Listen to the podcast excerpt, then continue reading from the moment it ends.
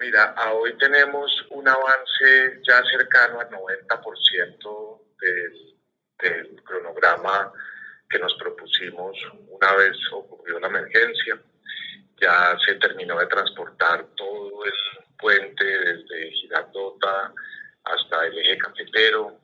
Eh, el armado del puente va eh, pues casi para ser terminado, la soldadura del mismo.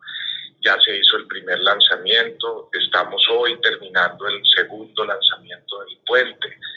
Es decir, ya la estructura, eso significa que la estructura se va corriendo desde donde la estamos armando hasta su lugar definitivo. Queda solamente pendiente el tercer y último lanzamiento. Toda la labor de cimentación está, está terminada en el lado Quindío y muy avanzada en el lado Valle. Eh, y en resumen, pues lo, lo, que yo destacaría de eso es que nos pusimos un cronograma muy, muy ajustado eh, para hacer esta obra. Esta, este es un puente que en condiciones normales debería eh, tardarse un año y medio, dos años, como lo ha dicho el ministro de Transporte o la vicepresidenta de la ANI, aquí lo estamos haciendo en cuatro meses